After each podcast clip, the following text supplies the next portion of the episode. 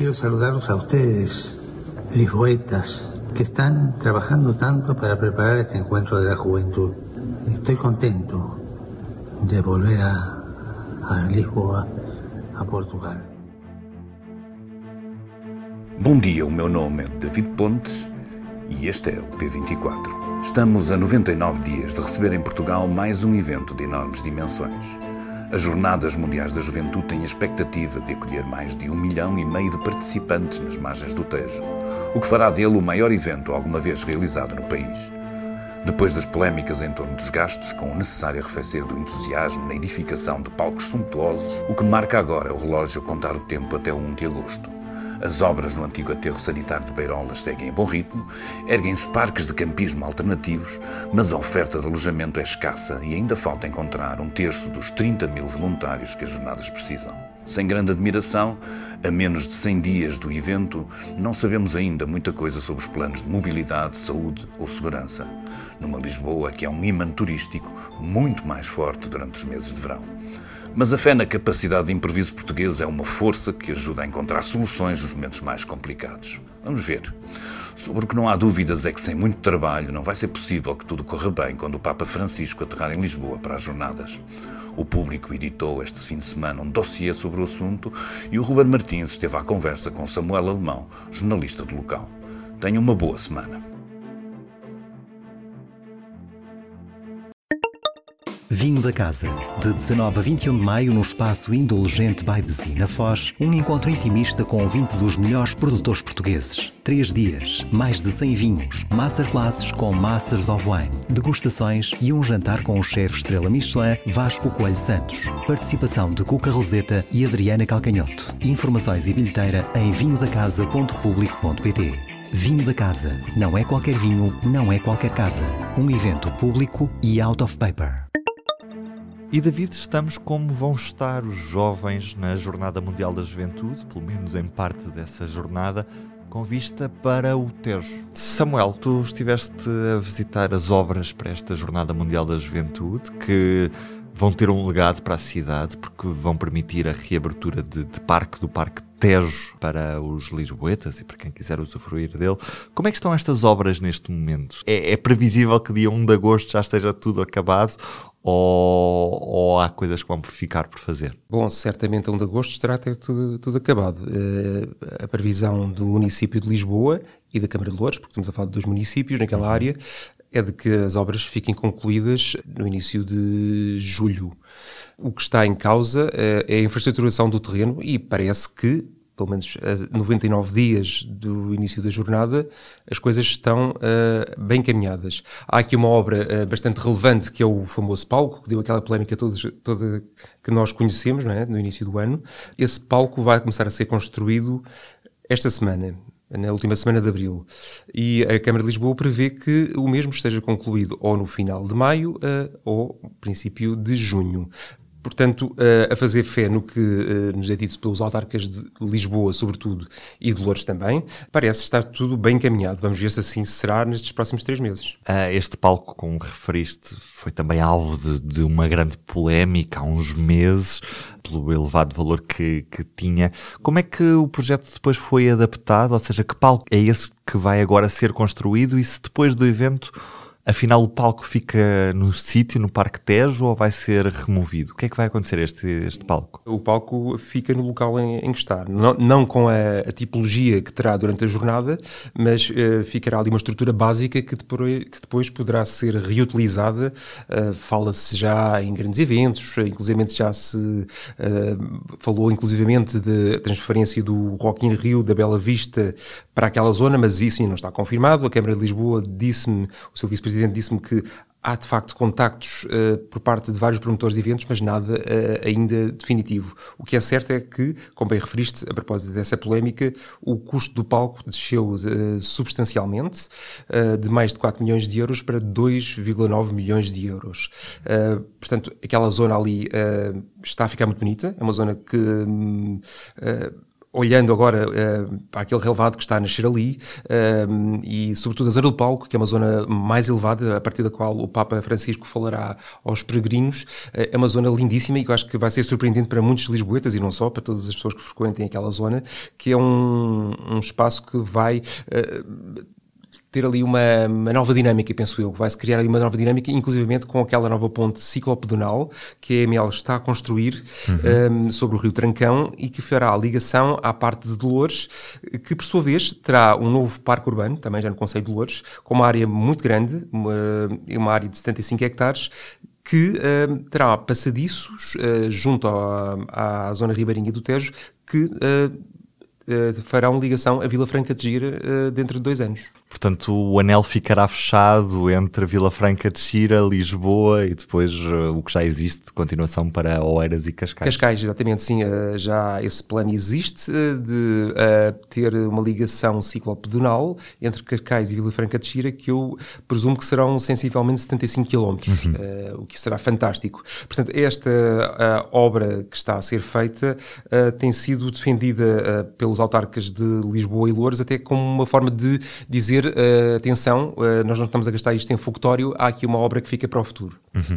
Eh, e esta obra principal que nós vemos no, no, na zona do Parque Tejo é onde vai acontecer o principal evento das jornadas, no, no, sábado e no domingo, o último deste, deste evento da Jornada Mundial da Juventude, mas a jornada não se cinge só a esta zona do Parque Tejo. Como é que estão as outras uh, obras e a, o resto da adaptação da cidade? Em termos de hierarquia, uh, o segundo local mais importante será uh, o Parque Eduardo VII. será aí instalado o, um palco no topo do parque. O vice-presidente da, da, da, Câmara Municipal de Lisboa, o o Felipe Anacareta Correia, que tem este pelouro da jornada, uh, explicou-me que, um, ehm, como é uma estrutura muito mais simples, Uh, isto é simples comparado com o palco, com o palco da, do teste trancão, não é verdade? Uh, é uma estrutura muito mais simples, durará cerca de entre duas a três semanas a montar, portanto ele não está muito preocupado. Será portanto, algo similar àqueles palcos que se instalam para festivais de rock. E uh, esse sim será desmontado no final do evento? Sim, sim, sim, sim. Estamos a, e estamos a falar de uma zona que acolherá uma multidão bastante apreciável. No limite receberá uma multidão de 700 mil pessoas. Uhum. Haverá três outras áreas eh, bem menos importantes, uh, na, o Parque da Bela Vista, o Terreiro do Passo uh, e no Jardim Vasco da Gama, em Belém, que é aquele jardim frente ao Palácio de Belém, do Presidente da República. Basicamente, esses espaços só terão palcos, é isso? Uh, sim, o, o, o Jardim de, de Belém, o Jardim Vasco da Gama, terá, mais do que isso, terá ali um, um chamado Parque das Vocações, em que uh, serão construídos os famosos confessionários que já, existem, já existiam noutras uh, Jornadas Mundiais da Juventude uh, e que uh, isto também tem sido relevado pela comunicação social. Neste caso, serão os confessionários construídos por reclusos. mas tudo isso são estruturas muito mais ligeiras, portanto, não estamos a falar de grandes obras infraestruturais como aquelas que estamos a assistir ali no Parque Teste Trancão. O último acontecimento das Jornadas Mundiais Mundiais da Juventude passa-se no Conselho de Oeiras. É também sobre, sobre esse evento que temos tido mais opacidade da parte da Câmara, porque ainda não sabemos quanto é que vai custar, nem o que vai, Exato, nem como vai ser ao certo, não é? Sabemos que vai ser ocupar o recinto uh, que, que, em que se fazem concertos, nomeadamente o Festival Nós Alive, não é? Exatamente. exatamente. E, e, o que é que a Câmara de Oeiras nos diz sobre, sobre esta uh, sua participação né, nas jornadas? Bom, a Câmara Municipal de Oeiras assinou um memorando com a organização do, da Jornada Mundial da Juventude em que se compromete a infraestruturar o, o terreno uh, naqueles elementos uh, mais básicos, desde pontos de água, eletricidade, telecomunicações e, e julgo eu também que dos painéis vídeo. dito isto, a Câmara Municipal de Oeiras, de facto, como bem bem assinalas, uh, não tem mostrado uma grande abertura para revelar quanto vai gastar. Eh, na altura em que a Câmara assinou esse memorando, o Presidente da Câmara Municipal de Oeiras uh, anunciou numa rádio, foi na Rádio Renascença, que uh, o município iria gastar um bilhão de euros. mas, entretanto, quando eu estava a fazer esta reportagem sobre os preparativos, perguntei exatamente a mesma coisa à Câmara de Oeiras e foi-me dito, surpreendentemente, que uh, esse valor ainda não estava confirmado. Portanto, temos só através de um órgão de comunicação social, mas que foi dito on the record, que será um milhão de euros, mas para todos os efeitos, em termos oficiais, a Câmara não assume esse valor. Uh, o que se está a assistir neste momento no terreno uh, é uma terraplanagem do dito um, terreno onde haverá os tais três concertos, mais o Nós Alive. Portanto, antes do Nós Alive ainda haverá três concertos uh, por artistas, de nome individual, e depois, um mês antes da Jornada Mundial da Juventude, haverá o Nós Alive, como costuma haver todos os anos. Uh, eu andei ali a fazer reportagem, falei com vários uh, populares, pessoas que andavam ali a passear, e que se mostraram surpreendidas porque nunca tinham visto máquinas ali a nivelar o terreno, e achavam que aquilo eh, teria que ver com jornada. E eu também pensei isso, mas quando confrontei a administração do Porto de Lisboa, Lisboa, que é a entidade que administra aquele território, foi-nos dito que uh, aquelas obras tinham que ver com uh, o festival Nós Alive. Eu presumo que uh, a leitura que eu faço é que, de facto, aquele terreno já está há tanto tempo com mau aspecto, desleixado e que quando não está a acontecer nada ali de relevante nenhum festival, basicamente aquilo é um terreno onde uh, há pessoas que vão estacionar o carro para ver o pôr do sol, há indivíduos a andar de moto, a fazer peões ali, portanto, uh, se calhar chegaram à conclusão que era a altura de haver tantos eventos, seria de arranjar aquele terreno, mas refiro, a Câmara de Oeiras diz que não tem nada a ver com aquela das obras, portanto, o tal milhão de euros que eventualmente será gasto naquela zona ali, será nas tais tais elementos de infraestrutura básica, de tal eletricidade, de comunicações e água.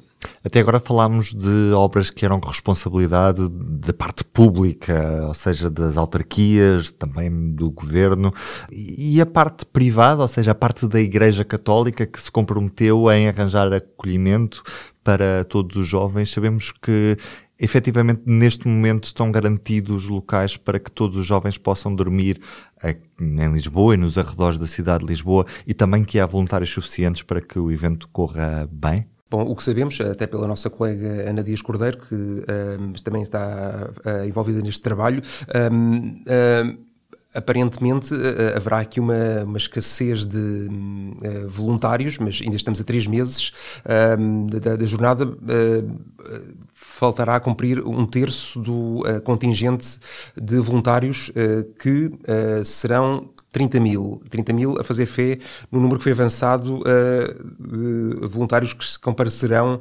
na, no último dia da jornada, no tal palco, no Passeio Marítimo de Alcântara, em que haverá o tal encontro, a comunhão entre o Papa e os voluntários. Portanto, neste momento haverão 20 mil voluntários. Suponho que a Organização da Jornada Mundial de Juventude estará a fazer todos os esforços, enviar todos os esforços, para suprir essa falta dos tais 10 mil voluntários, que ainda é um número uh, muito apreciável. E quanto ao alojamento?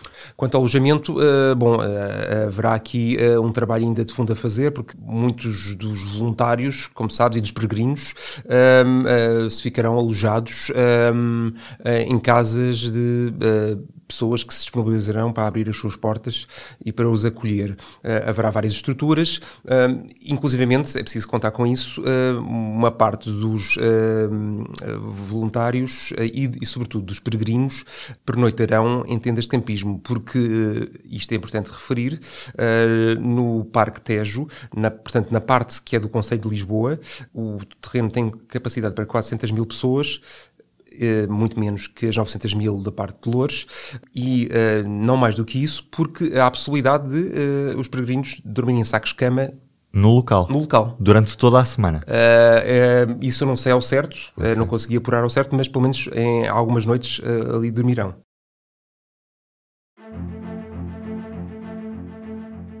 E nos destaques desta segunda-feira, dia em que continua a visita do presidente Lula da Silva e de parte do executivo brasileiro a Portugal, olhamos para Chico Buarque, que recebe nesta segunda-feira o prémio que Bolsonaro não lhe quis dar. Estamos a falar do prémio Camões.